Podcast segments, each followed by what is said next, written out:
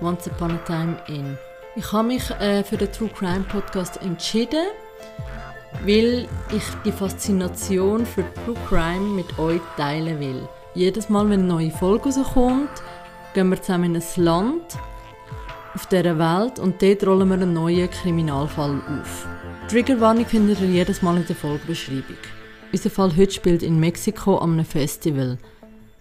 Es hätte, mich hat der Fall mega gepackt, weil ich selber ein mega Festival-Liebhaberin bin und ich eigentlich genauso gut hätte äh, Teil von dieser Geschichte können sein und was dort alles Schlimmes passiert ist und wie sehr ein Festival ausarten kann, werden ihr jetzt hören.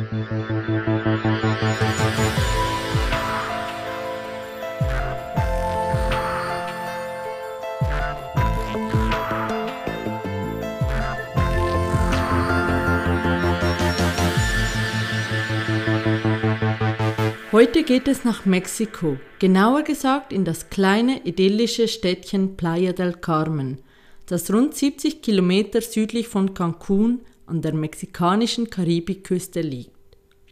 Einmal im Jahr verwandelte sich das ehemalige Fischerdorf in eine riesige Partymeile. Zum zehnjährigen Jubiläum des BPM Festival vom 6. bis 16. Januar 2017 werden rund 70.000 feierwütige Touristen aus 72 Ländern nach Playa del Carmen gelockt. In elf Clubs werden 75 Partys veranstaltet, wo Größen aus der elektronischen Musikszene wie Carl Cox oder Solomon ihre Beats zum Besten geben. Das Highlight des Festivals ist die Jungle Party. Wegen der Location ist diese sehr beliebt, weil sie mitten im Dschungel stattfindet. Die 18-jährige Alejandra Villanueva Iberra aus Denver, Colorado, beschloss mit ein paar Freunden das zehntägige Festival an der Karibikküste zu besuchen.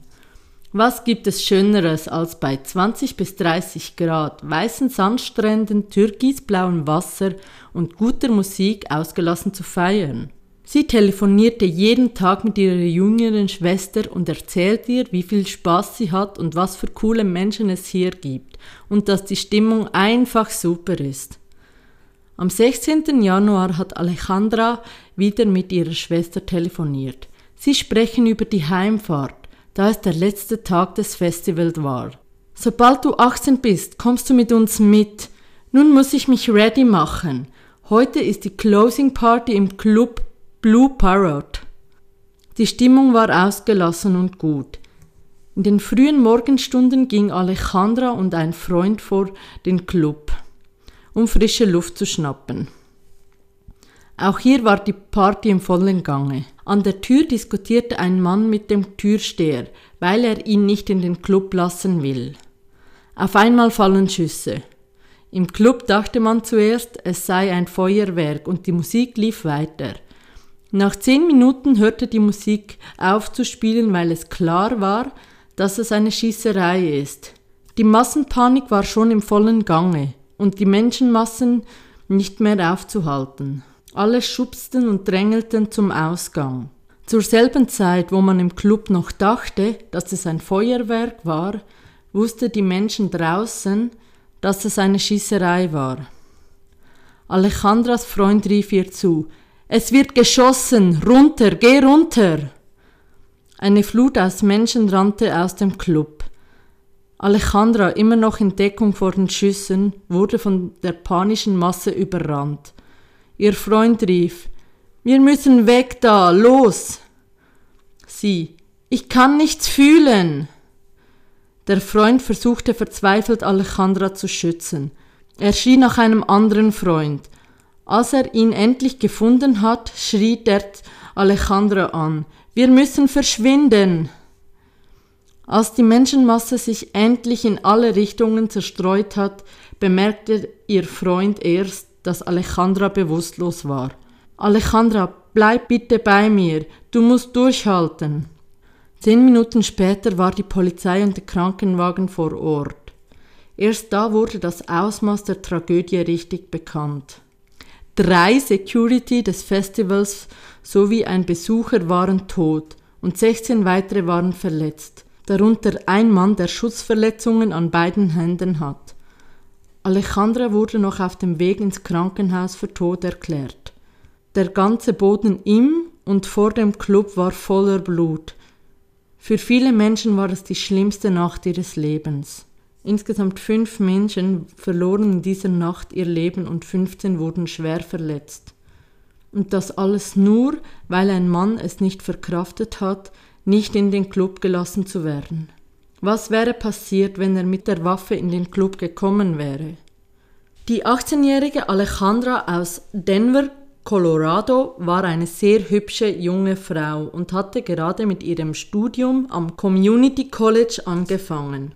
Ihr Traum war es, Lehrerin für Kinder mit Down-Syndrom zu werden. Ihr Bruder beschrieb sie so. Bei ihr kamen die Mitmenschen an erster Stelle. Sie liebte Kunst und hat für alle ihre Mitmenschen ein offenes Ohr. Sie hat neben dem College gearbeitet, um sich um ihre Geschwister und ihre alleinerziehende, schwerkranke Mutter zu kümmern. Sie sah in jedem Menschen das Gute.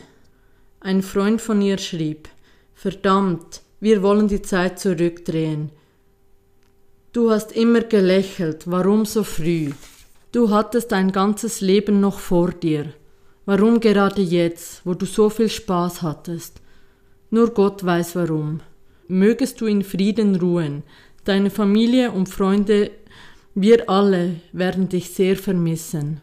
Ihr Bruder hat eine Spendenseite eingerichtet, damit sie den leblosen Körper ihrer Schwester nach Hause holen konnten. Auf dieser Seite kam mehr als 5000 Dollar zusammen. Der Tag danach. Am nächsten Tag war das Netz voll mit den Videos dieser Horrornacht. Die Tragödie machte schnell die Runde. Auf den Videos sieht man die Massenpanik. Menschen, die durch die Straßen von Playa del Carmen rennen. Die Polizei hatte keine Ahnung, wer der flüchtige Täter ist. Rund 24 Stunden nach der Tat bekannte sich ein Drogenkartell indirekt zu der Schießerei. Es wurden in der ganzen Stadt weiße Bettlaken aufgehängt mit der Aufschrift Dies ist ein Zeichen dafür, dass wir bereits hier sind. Es war für die Nichtausrichtung an Philipp BPM. Es ist der Anfang, an dem wir Golfos, Belones und Grashopper die Köpfe abschlagen werden. Unterschrieben wurde diese Botschaft mit El Fallo Set All School, was laut den mexikanischen Medien der Spitzname des Anführers von Los Zetas Kartell Rafael de Angles Vélez Morales ist. Playa del Carmen und Umgebung kontrollieren bisher das Kartell Golfos und Belenos, während die Grasshoppers Mitglieder sind, die regelmäßig die Seiten wechseln. Angeblich hat das CETA-Kartell Geld von Philip Politano gefordert, das er nicht zahlen wollte, weil er schon Geld für die Golfos und Belonos bezahlt. Philip BPM ist ein Hinweis auf Philip Politano, einer der Gründer des Festivals. Wer ist das CETA-Kartell? Los Zetas sind seit 1999 eine kriminelle Vereinigung in Mexiko. Die ersten Aktivitäten begannen im Bundesstaat Tamaulipas als militärischer, gewalttätiger Arm des Golfkartells. Seitdem weiten sie ihre kriminellen Operationen auf mehr als 20 weitere Bundesstaaten in Mexiko aus. Auch in anderen Ländern sind sie aktiv, besonders im Nachbarland Guatemala. Laut der DEA sind die CETAs die am technologischsten weitesten entwickelten, gewaltbereitesten Verbrechersorganisation in Mexiko. Seit dem Februar 2010 sind die Los Zetas ein eigenständiges Drogenkartell, das im Drogenkrieg vor allem gegen Sinaloa-Kartell kämpft. Die Zetas bestehen hauptsächlich aus Elitesoldaten, insbesondere der GIFE, eine Spezialeinheit der mexikanischen Armee, die von den USA im Rahmen des War of Drugs ausgebildet wurden. Die Zetas lösten sich von ihrer Arbeitgeber, dem Golfkartell, da es die Golfos eine Versöhnung mit dem Sinaloa-Kartell vereinbarten. Im August 2010 waren die CETAs 1000 bis 3000 Mitglieder. Sie rekrutieren ihre Mitglieder aus ehemaligen Angehörigen der Spezialeinheit der Streitkräfte aus Guatemala und andere Soldaten. Die Zetas sind wegen ihrer brutalen Vorgehensweise berüchtigt. Sie enthaupten und verstümmeln ihre Opfer, terrorisieren die Zivilbevölkerung und massakrieren Migranten. Drogenschmuggel ist nur ein kleines Handelsfeld der Zetas. Daneben haben sie sich auf Erpressung und Schutzgeld, Menschenhandel und Prostitution, Entführung sowie Herstellung und Verkauf von Raubkopien spezialisiert. Ob die Zetas wirklich die Täter waren, kann nicht bewiesen werden. Die Polizei hält sich bedeckt, was diese Behauptung angeht. Der einzige Hinweis sind die Bettlaken mit dem Bekennungsschreiben. Viele Clubbetreiber in der ganzen Region Rivera Maya sind überzeugt davon, dass die Zetas die Täter sind. Ein Clubbetreiber aus Tulum merkte an, dass es besser ist, die Drogengeschäfte im Club zuzulassen. Ansonsten hat man Probleme mit dem Kartell und das kann böse enden.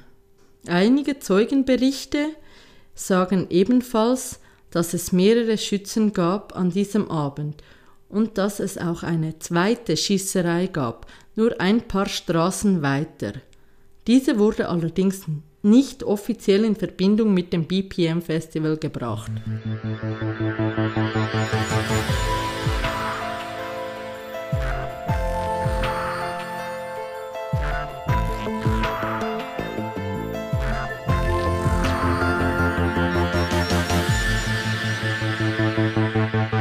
BPM Festival ist nach der Tragödie nach Portugal verschoben worden, weil die mexikanische Regierung das nicht mehr so wollte. Es ist mega krass, wie schnell das ausgeartet ist und ich finde es mega schade, weil es wäre die perfekte Kulisse gewesen. Ich meine, jeder, der schon mal in Mexiko war, weiß, was ich meine. Es ist einfach traumhaft dort. Doch leider ist das Land halt so extrem in der Hand von Kartell. Ich meine, wenn du gegen so eine das Kartell ermittelst, müssen Polizisten sowie Politiker um sein Leben fürchten. Und dann äh, hast du zwei Optionen, entweder lass dich kaufen oder fürchtest um dein Leben. Ihr könnt für euch selber entscheiden, was ihr machen würdet. Ich äußere mich jetzt nicht genauer dazu. Und noch ein Side-Fact, Banken in Mexiko haben in gewissen Regionen, wo das Kartell extrem äh, viele Menschen entführt, eine Abteilung in der Bank, wo dir Kredit geben, wenn deine Angehörigen entführt werden. Und das geht dann alles ganz schnell und mit sehr wenig Bürokratie, damit sie keine Zeit verlieren. Ich finde es mega krass, so etwas, dass es so etwas überhaupt gibt.